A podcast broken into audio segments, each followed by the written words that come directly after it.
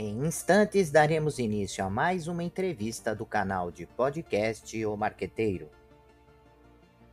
Você pode acompanhar também esta entrevista pelas principais plataformas de podcast. Olá, amigos do canal de podcast O Marqueteiro.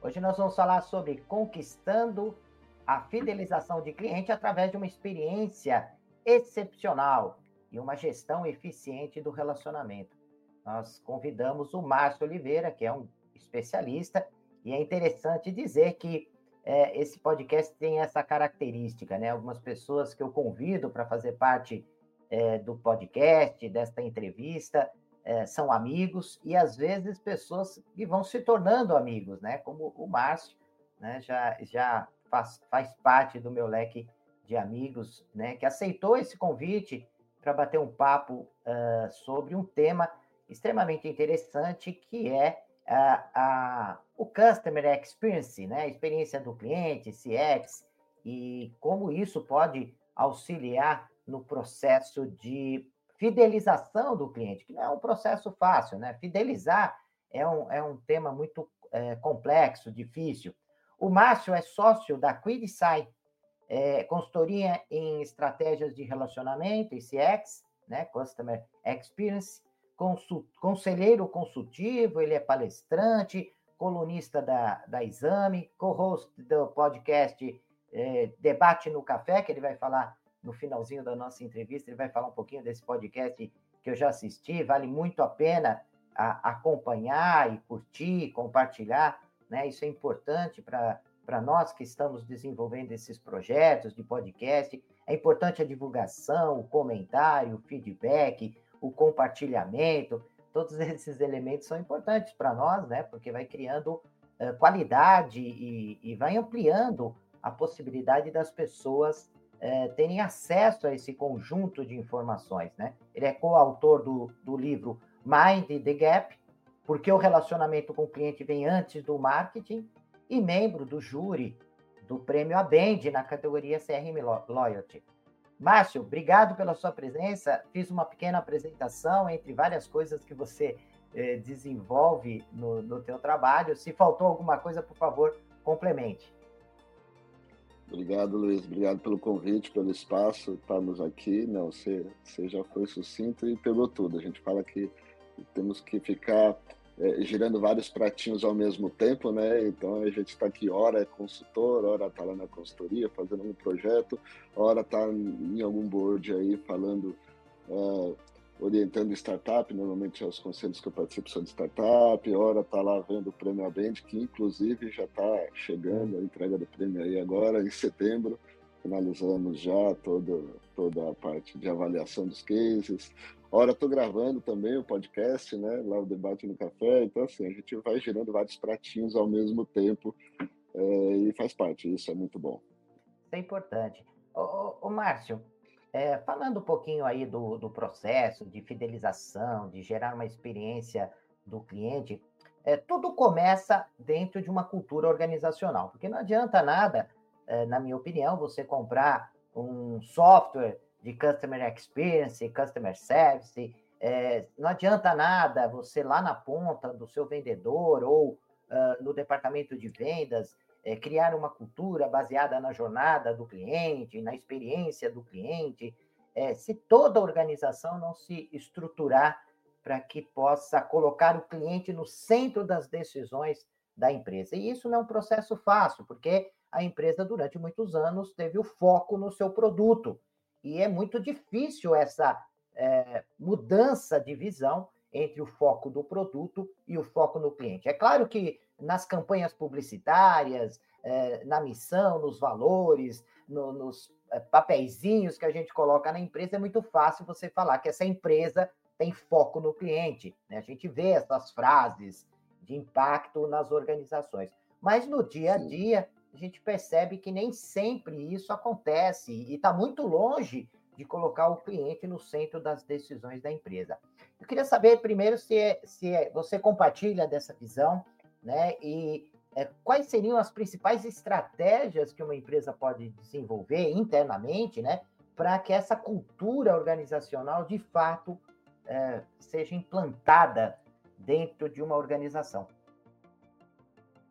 Olha, Luiz, é, eu costumo falar que relacionamento com o cliente, ele é algo que, no fundo, no fundo, se for tiver que ser feito do jeito correto, ele vai incomodar bastante a empresa. É, muitas empresas é, dizem na sua missão, nos seus conceitos, nos seus slogans, suas frases bonitas, como você acabou de falar, é, mas isso é muito vazio. É, o livro, o meu livro, ele, ele chama Mind the Gap, né, o, o, porque o relacionamento com clientes vem antes do marketing, exatamente porque tô nessa, tô nessa praia já faz bastante tempo, né? Eu venho desde a época do marketing direto lá, final dos anos 90, quando me formei. É, e o marketing direto que foi virando CRM, foi virando marketing de relacionamento e tudo Database. mais. Né? Database. É, ah, e é exatamente esse tema, marketing de relacionamento, que veio me incomodando, incomodou bastante a ponto da gente fazer o livro. Por quê? Porque o relacionamento com o cliente e relacionamento com todos os públicos é tudo que a empresa faz. É, a gente fala que se a empresa existe, ela se relaciona. Relacionamento não é uma escolha. Ah, eu vou fazer marketing de relacionamento. Não, meu filho, você já se relaciona. Hum. Né? Não é uma escolha, eu quero fazer relacionamento. A escolha que a empresa tem é se eu vou fazer um bom relacionamento. Exato. Porque se eu não fizer um bom relacionamento, eu vou fazer um mau relacionamento. Mas relacionamento eu vou fazer. Sim. Então, a partir desse princípio, fala que relacionamento é tudo, ele permeia tudo que a empresa faz, ela está se relacionando, direta ou indiretamente com o seu cliente. Às vezes é, é, é de fato ali na prática, numa área de atendimento, por exemplo, ou é indiretamente, quando ela faz algum processo de logística que vai influenciar a entrega do produto, seja no e-commerce ou seja disponibilidade de um produto em loja, que vai impactar a experiência do cliente. É, então, tudo que a empresa faz é relacionamento. Ou se tudo que a empresa faz é relacionamento, é, a provocação é: o que, que a empresa faz? Por que, que ela existe? Por que, que ela está ali? Né? Por que, que as pessoas que vão trabalhar lá é, acordam todos os dias? Por que, que o dono, o fundador, enfim, por que, que ele criou aquele negócio? Para ganhar dinheiro? Tá bom. Só para ganhar dinheiro? Então aí a gente fala de propósito começa a falar de propósito, aquele propósito nobre, aquele propósito que vai além do lucro.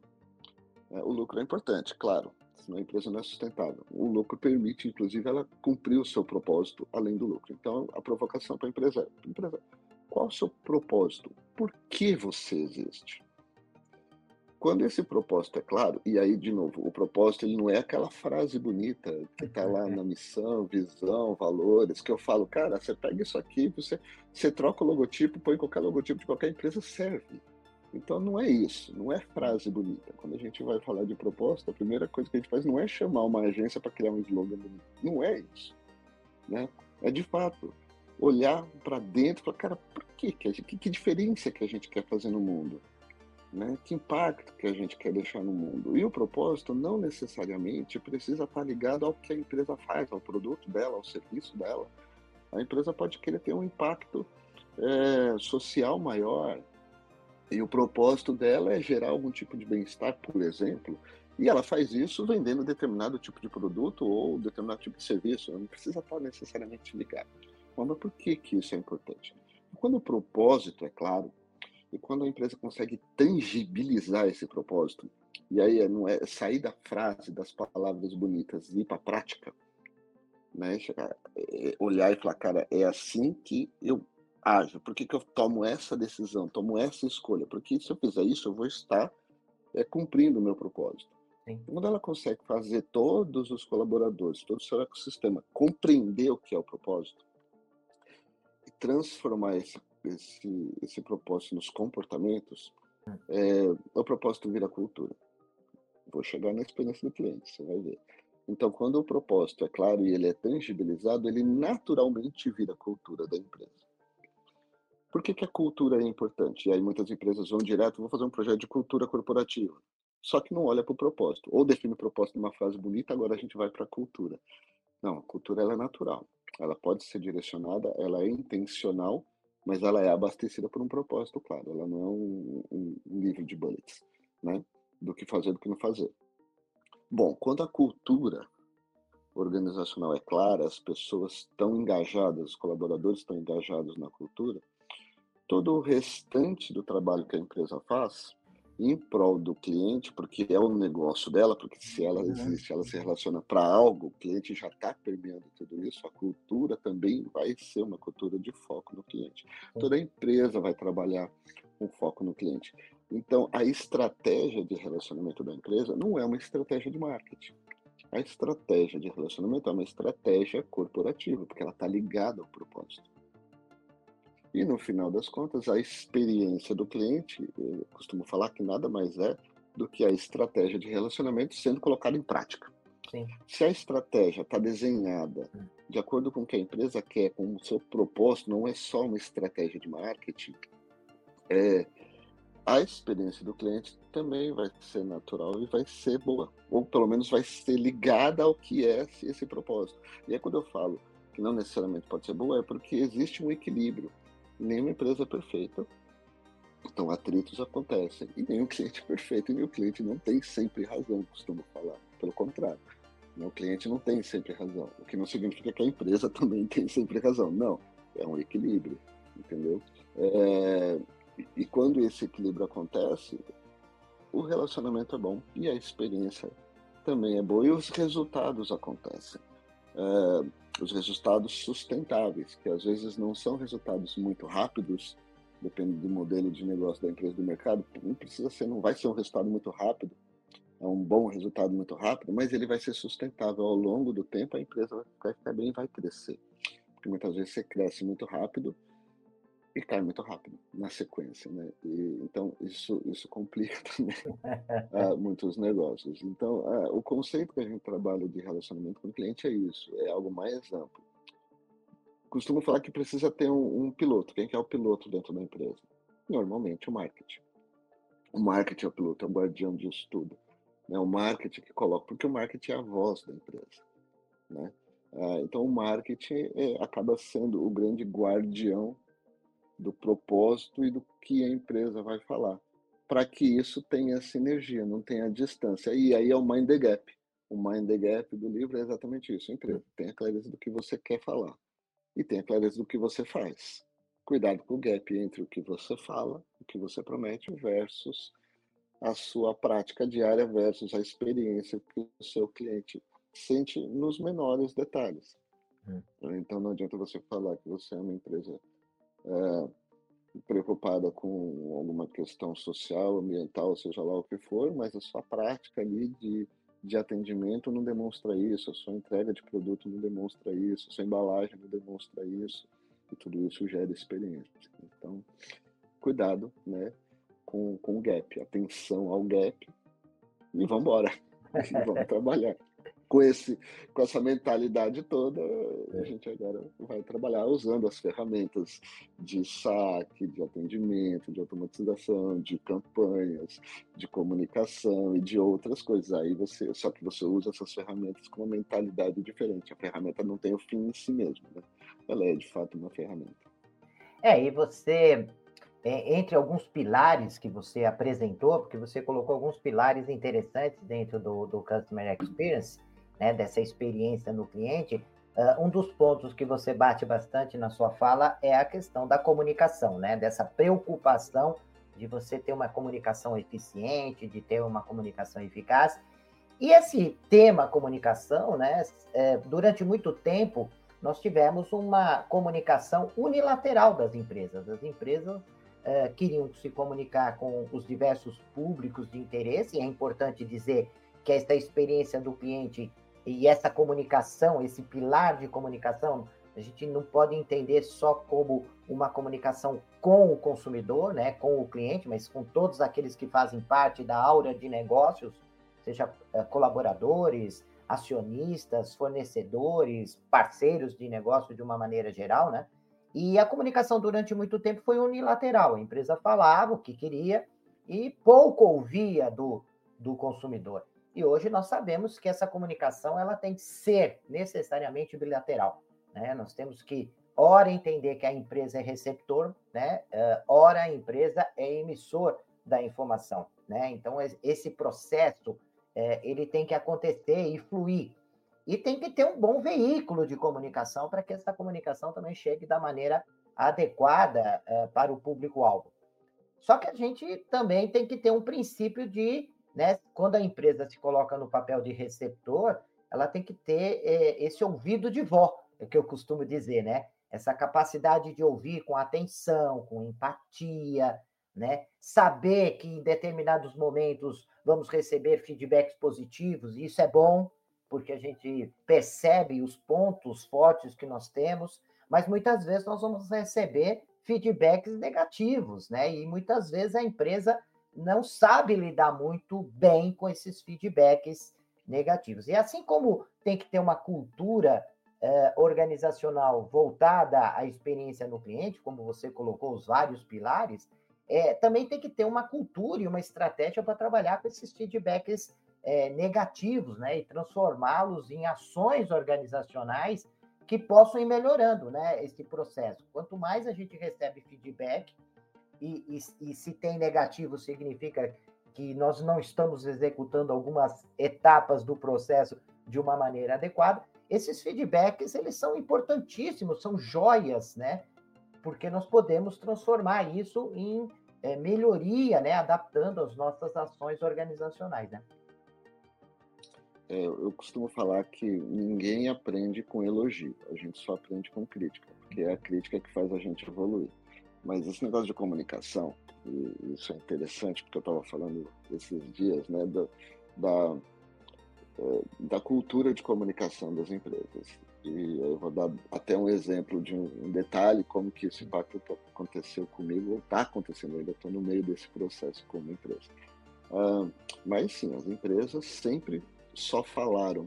É a cultura da propaganda, né? A empresa sempre falou. Fala, fala, fala e acha que o cliente está escutando. Por quê? Porque quando eu né? falo, porque quando eu falo, eu sei com quem eu estou falando, né? Eu estou ali atingindo. Antigamente na propaganda a gente falava dos, dos targets, né? De mídia, não tinha tanta, tanta disponibilidade de, de mídia como hoje, então comprava aquele horário específico na televisão, com aquele target definido. Eu sei que eu estou falando com o público certo. Uh, e depois veio o marketing direto, também sei que eu estou falando com o público certo. Então, a, a arrogância corporativa de achar que sempre sabe quem é o seu cliente e que está falando com ele, implicitamente está dizendo o seguinte: é, o cliente, como eu sei quem eu estou falando, então o cliente está me ouvindo. E, e, é errado isso, é um engano. Eu costumava falar para as empresas, os clientes, quando a gente fazia as campanhas de, de e-mail marketing, eu assim, você acha que o seu cliente acorda todo dia de manhã morrendo de vontade de clicar no seu e-mail? não! Porque o cliente falava, nossa, mas eu estou é. mandando a melhor oferta para ele, eles não reagem.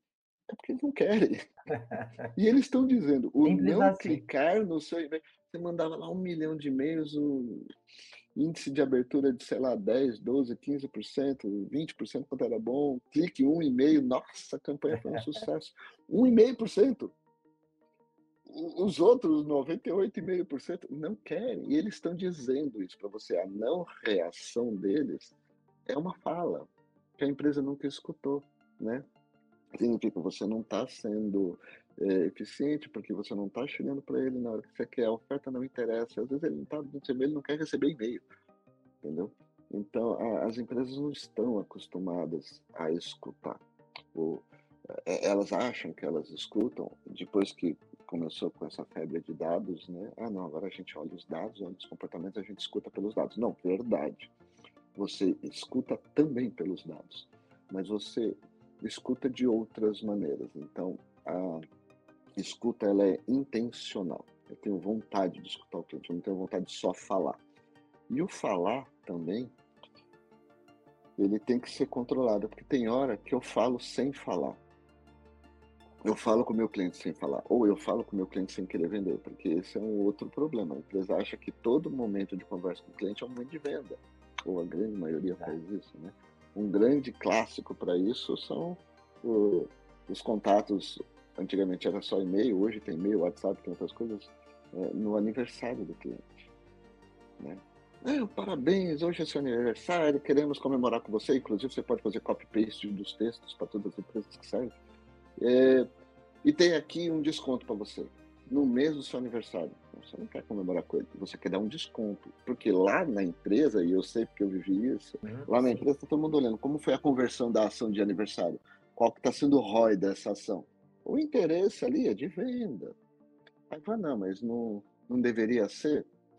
Olha, se você quer construir um relacionamento sustentável com o seu cliente, a orientação que eu dou é não, não deveria. Dá parabéns para ele. Em vez de querer vender mais no aniversário, ele acha que é um presente, não, dá parabéns, agradece por ele ser cliente há tanto tempo, agradece por ele ter comprado com você e dá parabéns e que possamos continuar cliente. E vai, não tenta vender para ele. É, é uma peça que não é uma peça de venda. E como essa, existem várias outras, que é mudar a forma de falar porque você começa a ouvir o cliente de maneira diferente. E o ouvir não é só o que o cliente fala. O cliente fala de muitas maneiras, e às vezes de maneira explícita a empresa não gosta de ouvir, principalmente como é crítica, que a gente já falou aqui. Ah, mas aprender com o cliente é importante. Hoje, a eu costumo falar que a experiência do cliente com as marcas, ela começa antes dele começar a comprar. É, e às vezes é de formas que a empresa sequer sequer entende e controla. Eu vou te dar dois exemplos. Primeiro, um, um, caso com um cliente também que falou comigo assim: não, precisamos mapear todos os pontos de contato com o nosso cliente.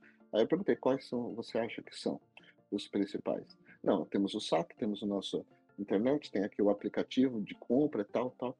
E era uma empresa de moda, né, de, de roupa jovem. Aí eu falei: tá, é, aí ele falou assim, qual desses você acha que é mais importante? Eu falei, nenhum deles. Não, o mais importante, o seu ponto de contato mais próximo do seu cliente não é nenhum desses. Eu falei, por que não? não? Porque esses você controla. Agora você tem o que você não controla, sabia? E que é o principal ponto de contato de experiência do cliente com a sua marca. Vamos pensar assim, o que é um ponto de contato de experiência do cliente com a marca? Eu falei para eles, é a roupa. A sua roupa está grudada no corpo do cliente todo dia de manhã, quando ele abre o guarda-roupa e ele escolhe vestir a roupa da sua marca, é uma experiência que ele está tendo com a sua marca. Como que é a sua roupa? Como que é a qualidade do seu produto? Porque aquela experiência que ele tem ali, você não controla diretamente.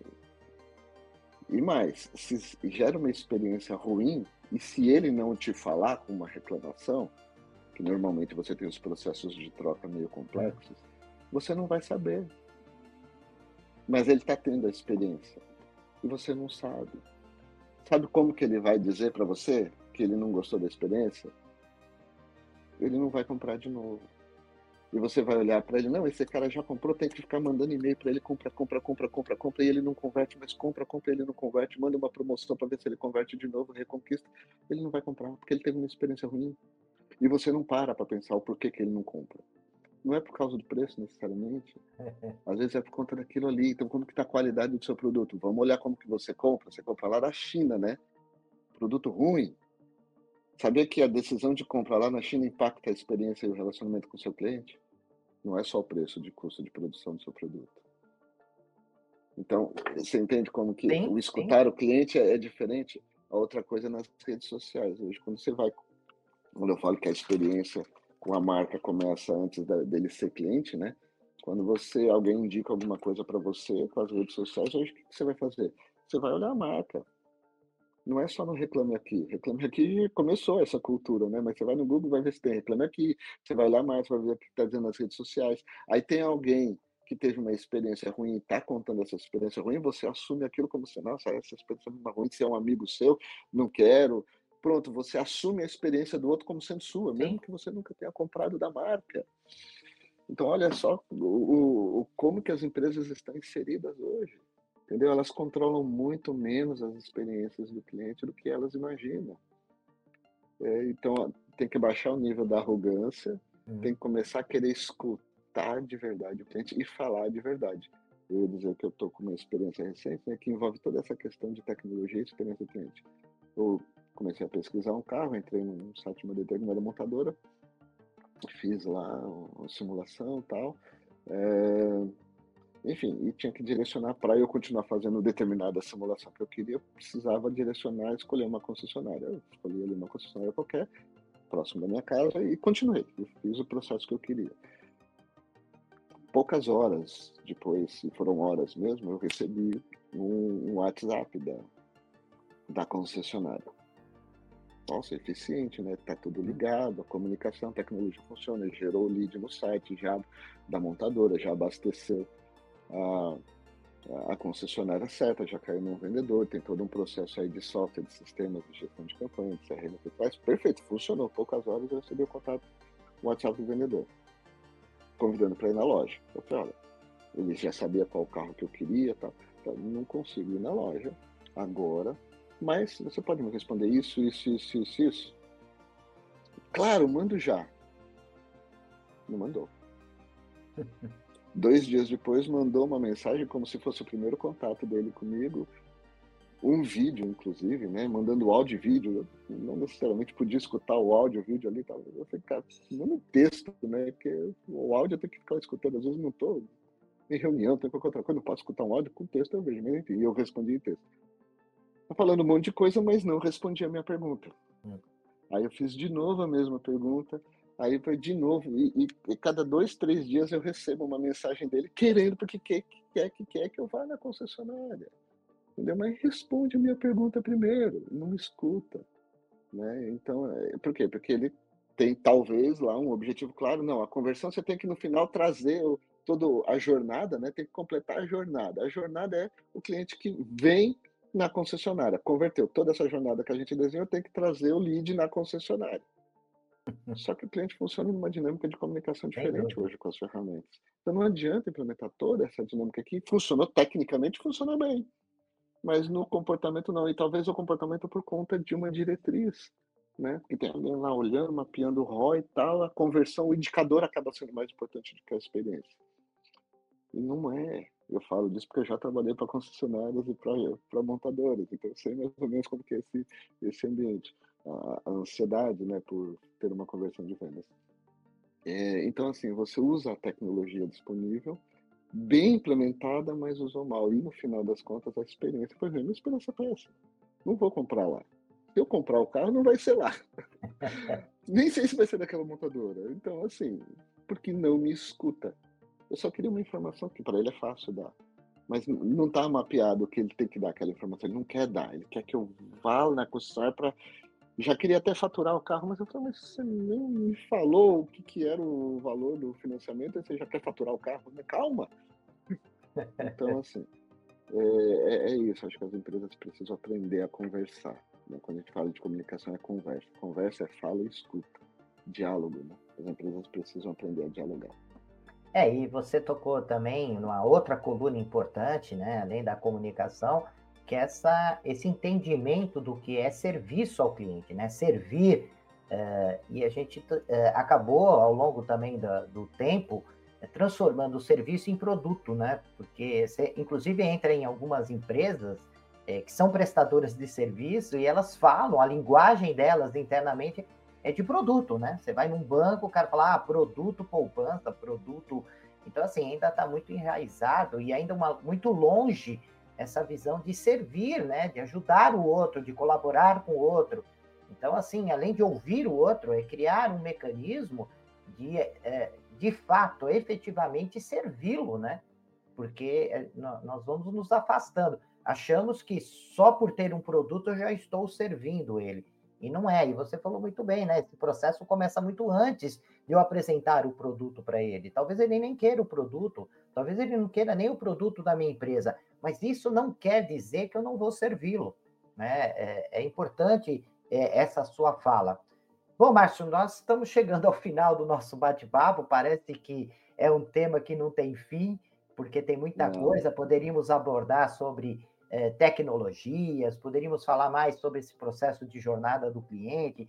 Tem muita coisa, né? Poderíamos falar de campanhas de fidelização e, e diferenciar essas campanhas de fidelização de programas de retenção, porque ainda existe muita confusão, né? Eles acham que Sim. se eu reter o cliente, eu estou fidelizando. E não é bem assim, né?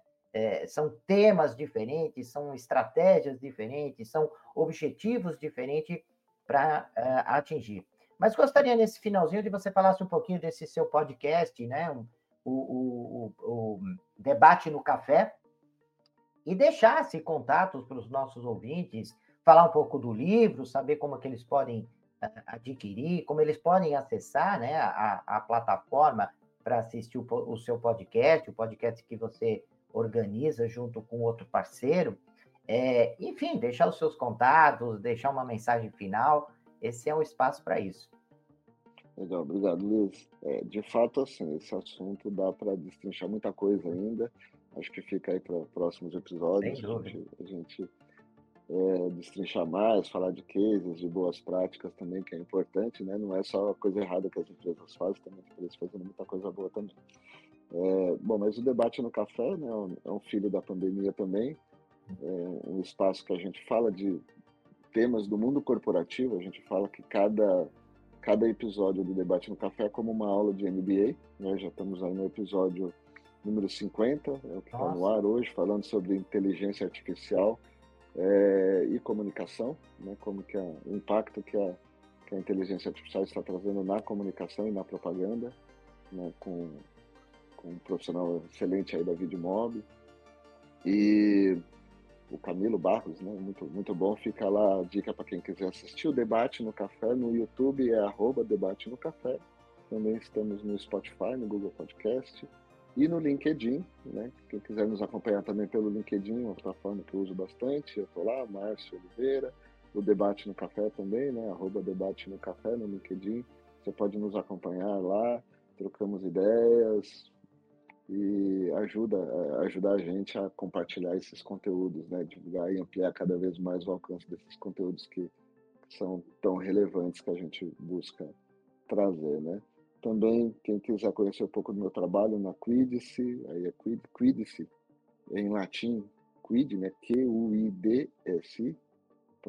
ele significa e se, né? que é aquela provocação do pensamento diferente, de de tentar testar coisas diferentes. Se quiser conhecer a gente lá também, estamos à disposição. Muito obrigado, Luiz, mais uma vez pelo espaço. Para todo mundo que nos acompanhou, nos assistiu até aqui. Né? Até o próximo Marqueteiro. obrigado, Márcio, por você disponibilizar esse tempo. Foi muito gostosa a entrevista. Né? Aprendi bastante. É, você trata de uma maneira muito clara, muito objetiva, muito tranquila, né?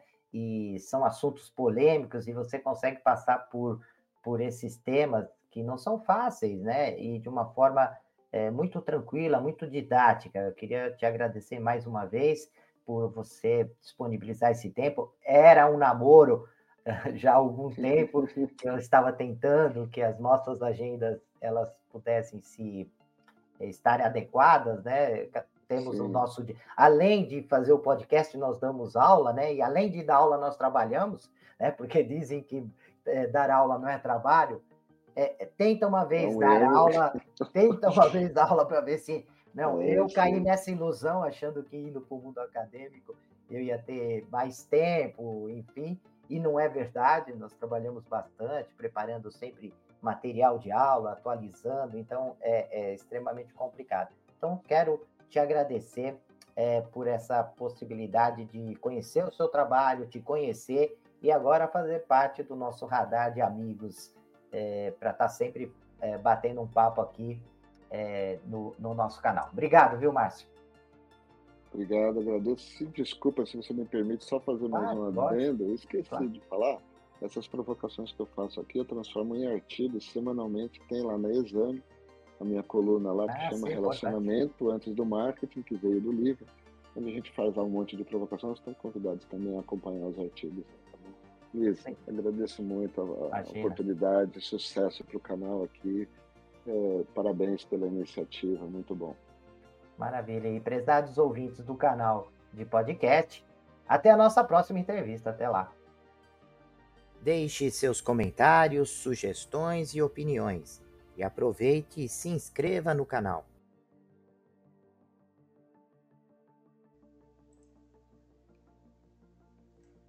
Olá, profissionais de marketing e gestão, estudantes e empreendedores.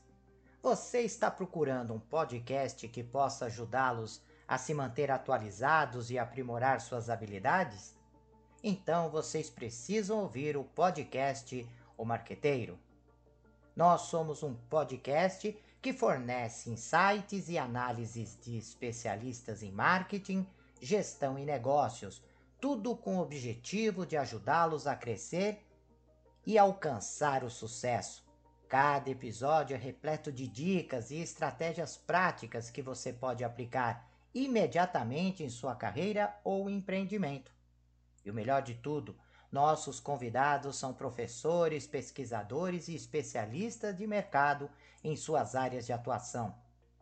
O podcast O Marqueteiro é perfeito para aqueles que estão procurando por inspiração e informações valiosas para levar suas habilidades e negócios para o próximo nível. E se vocês gostarem do que ouvirem, não esqueçam de nos seguir nas redes sociais e compartilhar com amigos e colegas de trabalho. Afinal, quanto mais pessoas ouvirem, mais impacto causará no mundo dos negócios e da gestão. Então, o que vocês estão esperando? Vamos ouvir o podcast O Marqueteiro agora mesmo e transformar suas carreiras em empreendimento? Até o próximo episódio.